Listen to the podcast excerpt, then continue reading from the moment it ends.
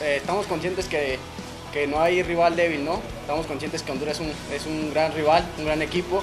Sabemos también que es un equipo distinto al que enfrentamos en Copa Oro que vienen con un proceso nuevo, renovado, que vino de menos a más en lo que es esta primer fase para la Nations League. Esta selección eh, está para, para dar mucho más. Creo que Julián eh, en su paso por México ha jugado tanto de punta, de media punta, pegado a la banda izquierda, partiendo de la banda izquierda. Eh, nosotros de momento nos tenemos contemplado un poco de media punta más, ¿no? por la gran competencia. afortunadamente tenemos dos o tres por posición en esta convocatoria. Es importante el podernos meter este torneo, el regresar a la Copa América. Eh, la experiencia, claro que importa, no será lo más importante, pero sin duda que es algo que, que tengo en la cabeza.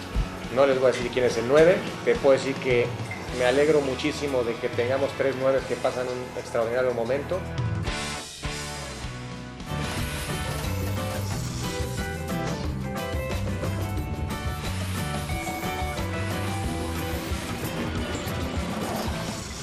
Bienvenidos a Cronómetro. Un muy optimista Jimmy Lozano que dice tiene dos o tres jugadores por posición. Parece que está hablando de algún otro país o de alguna otra selección. Sé que es algo que no le gusta mucho a Paco Gabriel, que ya me platicará cuál es su posición. Acá estamos en Cronómetro. ¿Cómo andas, Paco? muy bien, muy bien, Fer. Un gusto acompañarte, por supuesto. Escuchamos a Jimmy Lozano y dice tengo dos o tres por posición. Muy optimista. Claro que es el discurso que tiene que salir a, a exponer. Y, y lo primero que te preguntaría en la mira, Paco, sería esta selección que se quedó muy lejos de los objetivos, particularmente en el Mundial, eh, no avanzará si no renovamos talento. Esto es lo que ha dicho el Jimmy Lozano. La pregunta es si importará la experiencia. Pues sí, claro que importa. No será lo más importante, pero sin duda es algo que tengo en la cabeza. Completamente, complementar al equipo de la mejor manera. Todos los jugadores están en un altísimo nivel.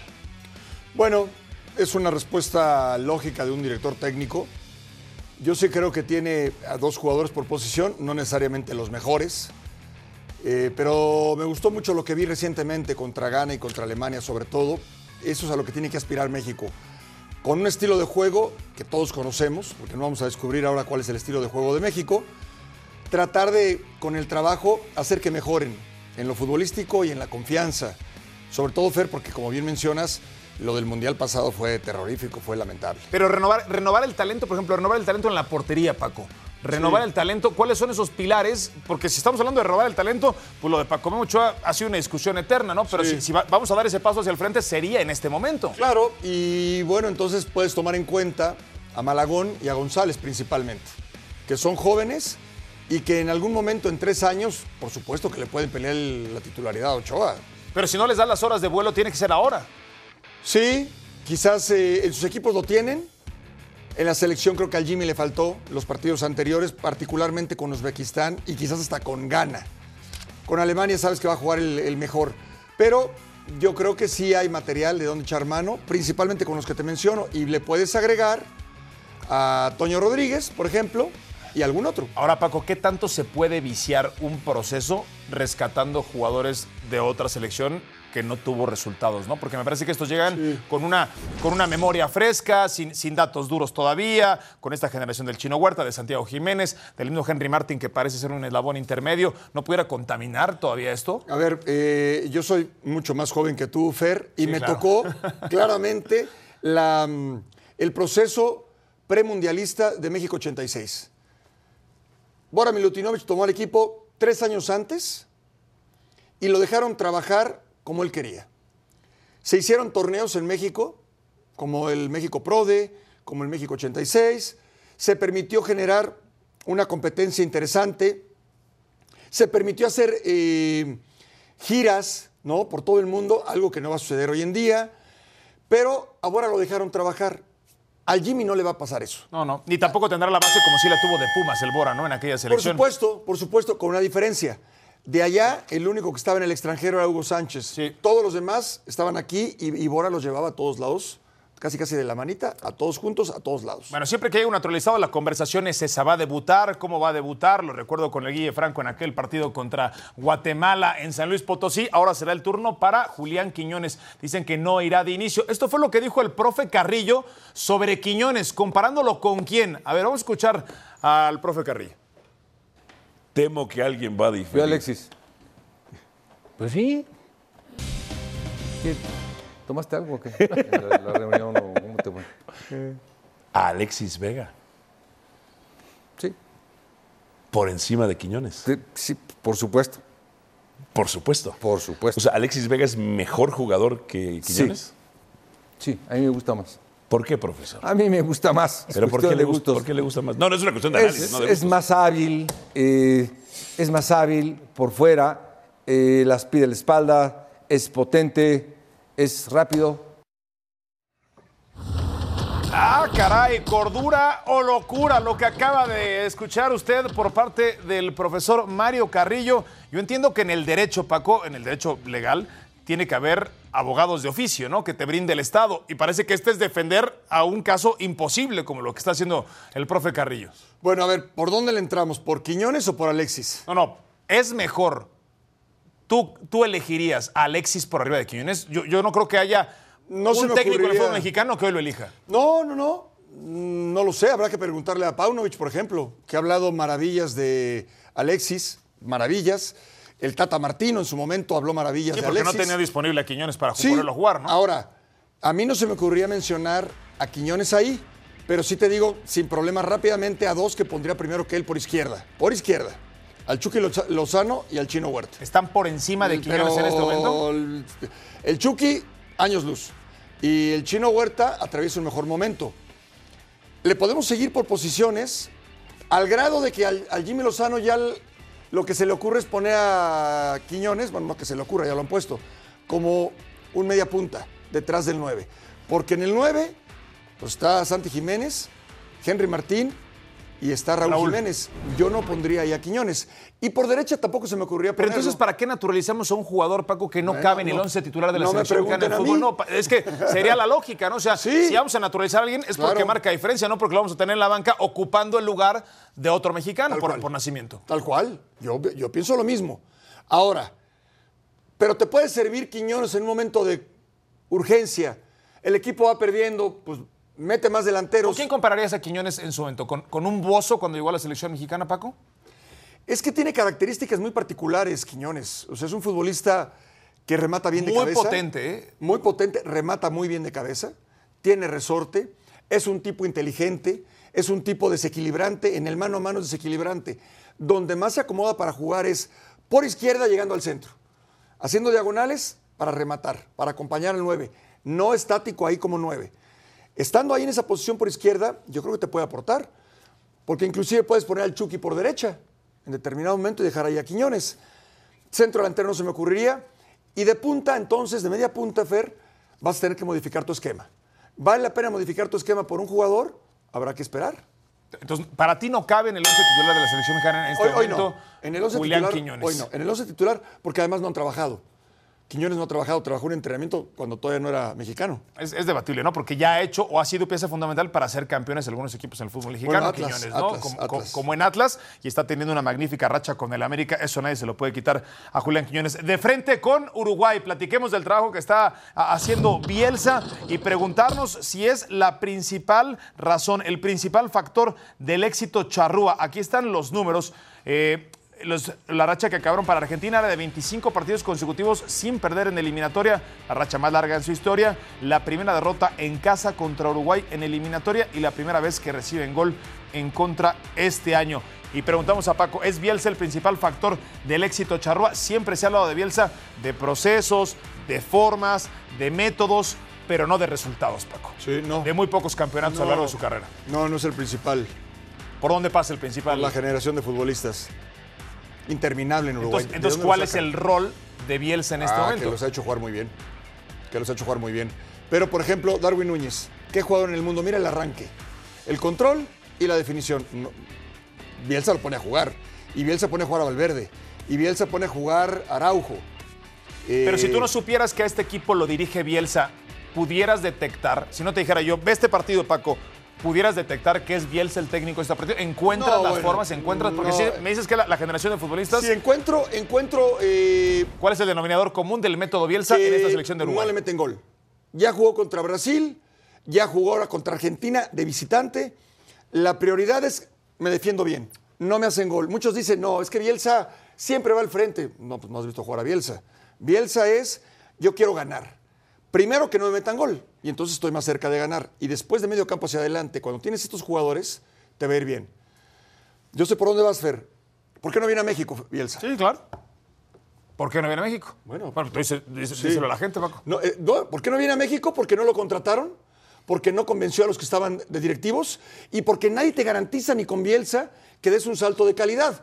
Bielsa ha dirigido otros equipos y le ha ido muy mal, particularmente porque se les olvida la Argentina del 2002.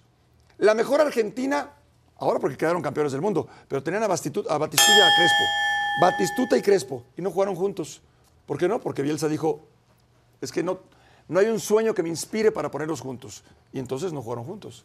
Y los eliminaron en fase de grupos. Como, como dice eh, Valdano, bielcistas, menotistas, dice el, el brujo, ¿no? De los, de los va, choros que tiene. por ahí va. Por, por ahí va. No, yo, yo no llego a tanto. Yo no, Por ahí va. ¿Qué fue tanto. lo que dijo Lionel Messi alrededor de todo esto que estamos platicando? Dice, prefiero no decir lo que pienso. Pero sí lo dijo. Pero estos jóvenes tienen que aprender de los mayores porque este clásico siempre fue intenso, pero con respeto. Fue lo que dijo Leonel Messi alrededor de todo esto. Sí, como digo, no, no lo voy a decir, pero ahí les va el raspón. Sí, el me- a ver. Sí, ¿Se puede le ser, tiene que dar un trato especial a Messi? puede ser que tenga razón, Fer. Me sorprende que lo diga. A estas alturas de su carrera, ¿no? Me sorprende que lo diga. Ese es un Bielsi que yo, insisto, se, se reinventó en el Mundial de Qatar. Y, y sigue en esa línea. Confronta, empuja. eh, bueno, los uruguayos siempre han sido así. Hay que enseñar a los jóvenes a respetar. mm, ¿De respetar qué? Sí, las jerarquías, los códigos.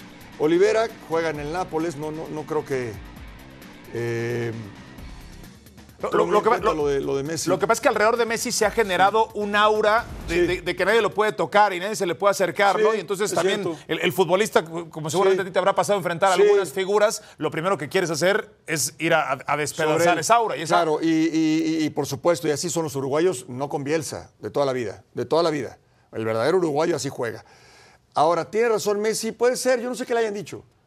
No sé qué le hayan dicho. Si hay códigos, inclusive con el rival. Ahora, si no se respetan esos códigos, pues quizás te lo guardas.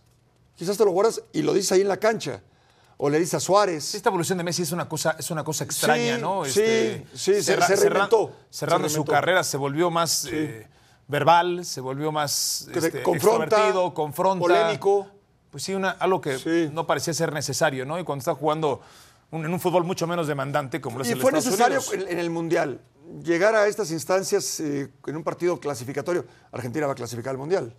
Sí, pero hay una corresponsabilidad de la forma en la que le marcan a Messi para que a Messi las selecciones que lo enfrenten o los equipos que lo enfrenten Bueno, a lo- Messi, lo, asuman de esa forma. A Messi ¿eh? lo respetaron siempre en su carrera más que a Maradona.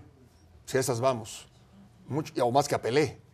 ¿Te, refieres, te refieres a las patadas que les daban? Claro, sí, nunca fueron. Yo no me acuerdo de patadas arteras sobre Messi. A Maradona partido a partido. Eh, partido a partido. El- eh, ahora Uruguay lo, trató así. Pero es que así tienes que tratar a Messi.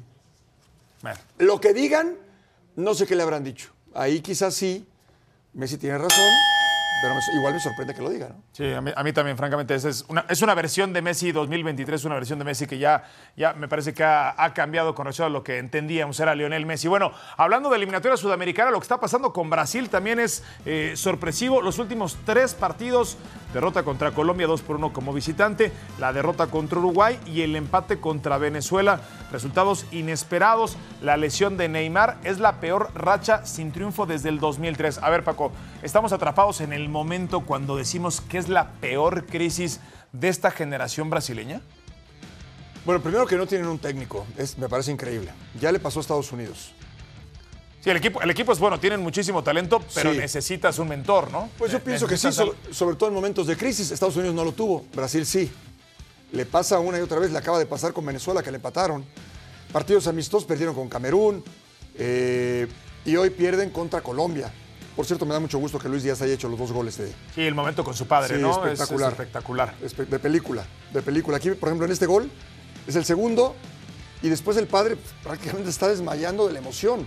No, imagínate, es, increíble. Eh, sí, sí es la peor, la peor crisis de esta generación.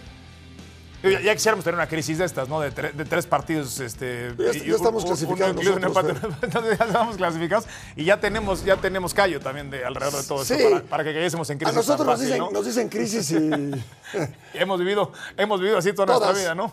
todas. La peor generación, de, eh, la peor crisis es que no habían vivido ninguna crisis. O sea, inclusive en el Mundial en Qatar, ¿te acordarás, Fer? Claro.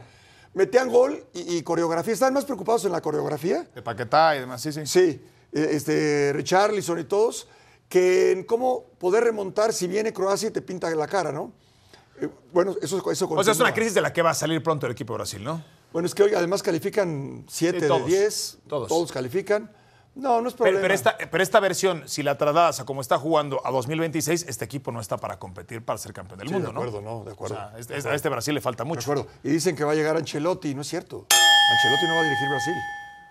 No, no, pa- parece que por ahí no va lo de lo de Ancelotti. Lo de Ancelotti. Bueno, vamos a, a hacer una pausa acá en el cronómetro. Eh, dijo Carlos Hermosillo que se lo advirtió, que le dijo cómo le iba a ir al Conejo Pérez. Ya están buscando director deportivo, la siguiente página en el eterno libro de la máquina.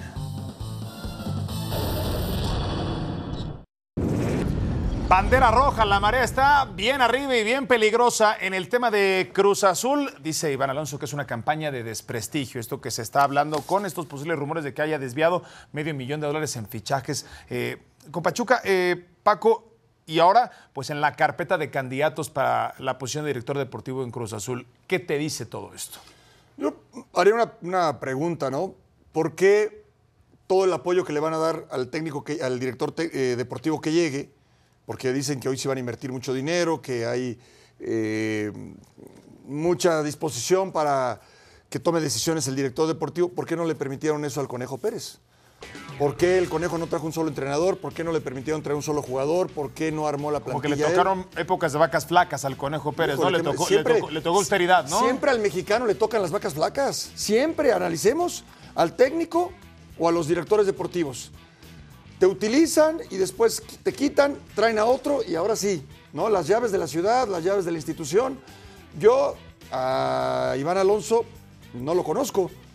Sí sé, o recuerdo por lo menos cuando jugaba en Toluca, que dijo, me siento mal, tengo problemas Cierto. de salud, eh, y se fue a Uruguay. Y, de- y- y entonces ya dejó el contrato y se fue a jugar a Pero al Uruguay. Conejo Pérez lo conoces bien.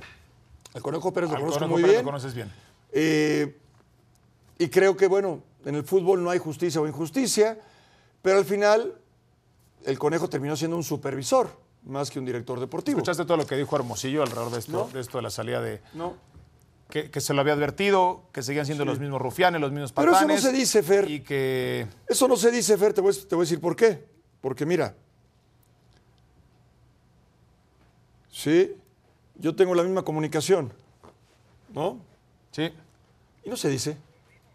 ¿No? O sea, yo también me comunico directamente con el Conejo Pérez y yo también hablo con el Conejo Pérez y yo no digo después, ay, se lo advertí, ¿por qué no me hizo caso? Las cosas entre amigos se guardan entre amigos. No, y el Conejo Pérez tenía esa oportunidad, ¿no? También. No le ibas a dejar si- pasar. Si hubiese tenido éxito, no le iba a dejar De pasar. Nadie, nadie quiere dejar pasar esa oportunidad. Bueno, bandera roja en Las Vegas. Esto sí es como increíble que por una coladera se vaya a sancionar pero en Las Vegas a Carlos- no. en Las Vegas. En la Ciudad de México. Bueno, en la Ciudad de. México. Eso solamente pasa en México. Paco, una coladera, así como No, se no, escucha, no, una no. coladera dañó su automóvil. En México eso sería muy difícil para cobrar el seguro, pero bueno, se determinó cambiar el chasis, motor de combustión interna, batería. Eh, el cambio de batería se sanciona con una pérdida de 10 posiciones de la carrera. Aquí está la imagen. Una coladera en un circuito de Fórmula 1 en una de las ciudades más modernas del mundo. Tienen una esfera, Paco, No, que te cuesta medio millón de dólares A ver. Fer, me Pero no, estar- no puede haber una coladera de esta. Me tocó estar en la Copa Oro recientemente ahí en Las Vegas. Vi la famosa esfera, espectacular. Vi lo que iba a ser el circuito callejero de Las Vegas y mucha gente me dijo, no, es que no tiene las condiciones para llevarlo a cabo. Gente que conoce de, los- de- de- de la Fórmula 1. Pues, Parecería caray. ser el lugar perfecto, Paco. Ayer anunciaron en Grandes Ligas que se va el béisbol de los Atléticos de Oakland a Las Vegas. La NBA va a llevar una franquicia ahí. Ya juegan los Raiders. Parece ser la ciudad perfecta. Y yo no sé por qué el Gran Premio de Fórmula 1 no tiene éxito. Se corre de noche, parecería ser muy atractivo. Verstappen dijo que los paran como payasos, que no tenía ningún sentido. Y los boletos para este año bajaron de precio. Es mucho más caro venir al Gran Premio de México que ir al Gran Premio de Las Vegas. Bueno. y ahora castiga, ¿no? Castiga a la FIA a Sí. Carlos Sainz, que es más lamentable el circuito o la FIA. Yo no soy un experto en automovilismo, No, pero es parece lamentable que por la culpa del circuito vaya a ser penalizado un poco. Ahora, yo, pos- yo sí puedo entender por qué cuestan más caros los boletos acá, porque el Gran Premio de México varias veces ha sido señalado como El uno de mejor. los mejores o el mejor. Y porque la demanda es una, es una verdadera locura en la Ciudad de México. Pero viene un tema que quiero tocar contigo. A ver, Paco, lo quiero dejaron. tocar contigo, sí. La barba, ¿no? Sí, la, ba- la barba Sí. que la semana pasada lo mataron en muchos medios en Estados Unidos y yo me sumo también a todo eso. James Harden, Paco, que tiene muy poco compromiso defensivo, compromiso con su profesión, compromiso con su condición física. Fue contratado por los Clippers, su cuarto equipo en las últimas tres temporadas. Desde que llegó tienen marca de 0-5 y lo juntaron con Kawhi Leonard junto con Paul George. Dieron muchísimo los Clippers para que este hombre llegara junto con Russell Westbrook y este equipo simple y llanamente no carbura con James Harden. Eh, dicen los psicólogos, Paco, que no hay mejor manera de predecir una conducta futura que con una conducta previa, ¿no? Y creo que habían visto suficiente. Pero esto habla de la soberbia y que pasa en todos los deportes, Paco el entrenador y el directivo que dice, conmigo no funcionó, pero yo lo voy a hacer, contigo no funcionó, pero yo lo voy a hacer funcionar. ¿Por, por qué, por qué tenemos esta, soberbia. esta soberbia? ¿no? Y Sí. pasa también muchísimo en el fútbol. Es lo que está pasando con James Harden. A ver, eh, yo lo he escuchado últimamente. A, a mí me gusta mucho cómo juega o cómo jugaba. Sí, ¿cómo jugaba? ¿no? Esta era una buena idea en el Sí, 18-19. Pero últimamente lo escucho más involucrado en temas fuera de la duela que en la duela. Sí, y, y la razón por la que sale de Filadelfia, exige el cambio en Filadelfia, es porque llega a jugar un jugador que fue el que le bajó la novia, a la postre se casó con ella. Fue un lío de faldas, básicamente, y después le dijo, yo ya no quiero jugar aquí. Esa es la razón por la que Harden, eh, y es un secreto a voces dentro de la NBA, pero bueno, eso independiente, eso, eso le puede pasar a cualquiera, o le puede pasar a muchos, ojalá no nos pase.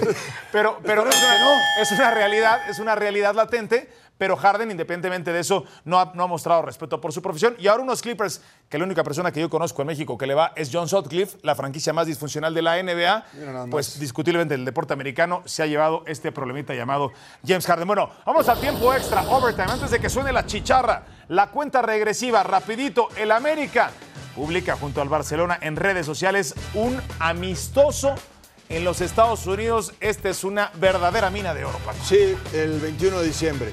Quizás no es la mejor fecha, No pero... puedes poner a jugar 25 de diciembre a las 2 de la mañana en Los cierto. Ángeles, se va a llenar, ¿no? Eh, No, no, eh, se llena, sin duda. En Estados Unidos es garantía. Yo felicito a la directiva del América. Lo felicito porque consigue siempre torneos contra el Manchester City, Real Madrid y ahora este partido contra el Barcelona. No, no, y, y que tu franquicia se roce con, con- con ese nivel de organización es tremendo. Bueno, se anuncia hace unos momentos la baja del resto de la campaña por una lesión en el ligamento de Joe Burrow. Me parece que se acaba la temporada para los Bengales de Cincinnati, ¿no? Y me sorprende, se lastima en el campo y después intenta. Sí. Vuelve a intentar, ahí ya no, ya no debes de, de ni siquiera intentar. En ¿no? una conferencia donde está Pat Mahomes y los jefes de Kansas City, donde está Lamar Jackson y los Ravens, me parece que ha sido todo para Cincinnati. Paco, bueno, vamos a disfrutar el partido de la selección, Paco. Por supuesto. Bueno, ahora nunca, desde las begonias, que se cuiden con los baches, que se cuiden con las coladeras destapadas.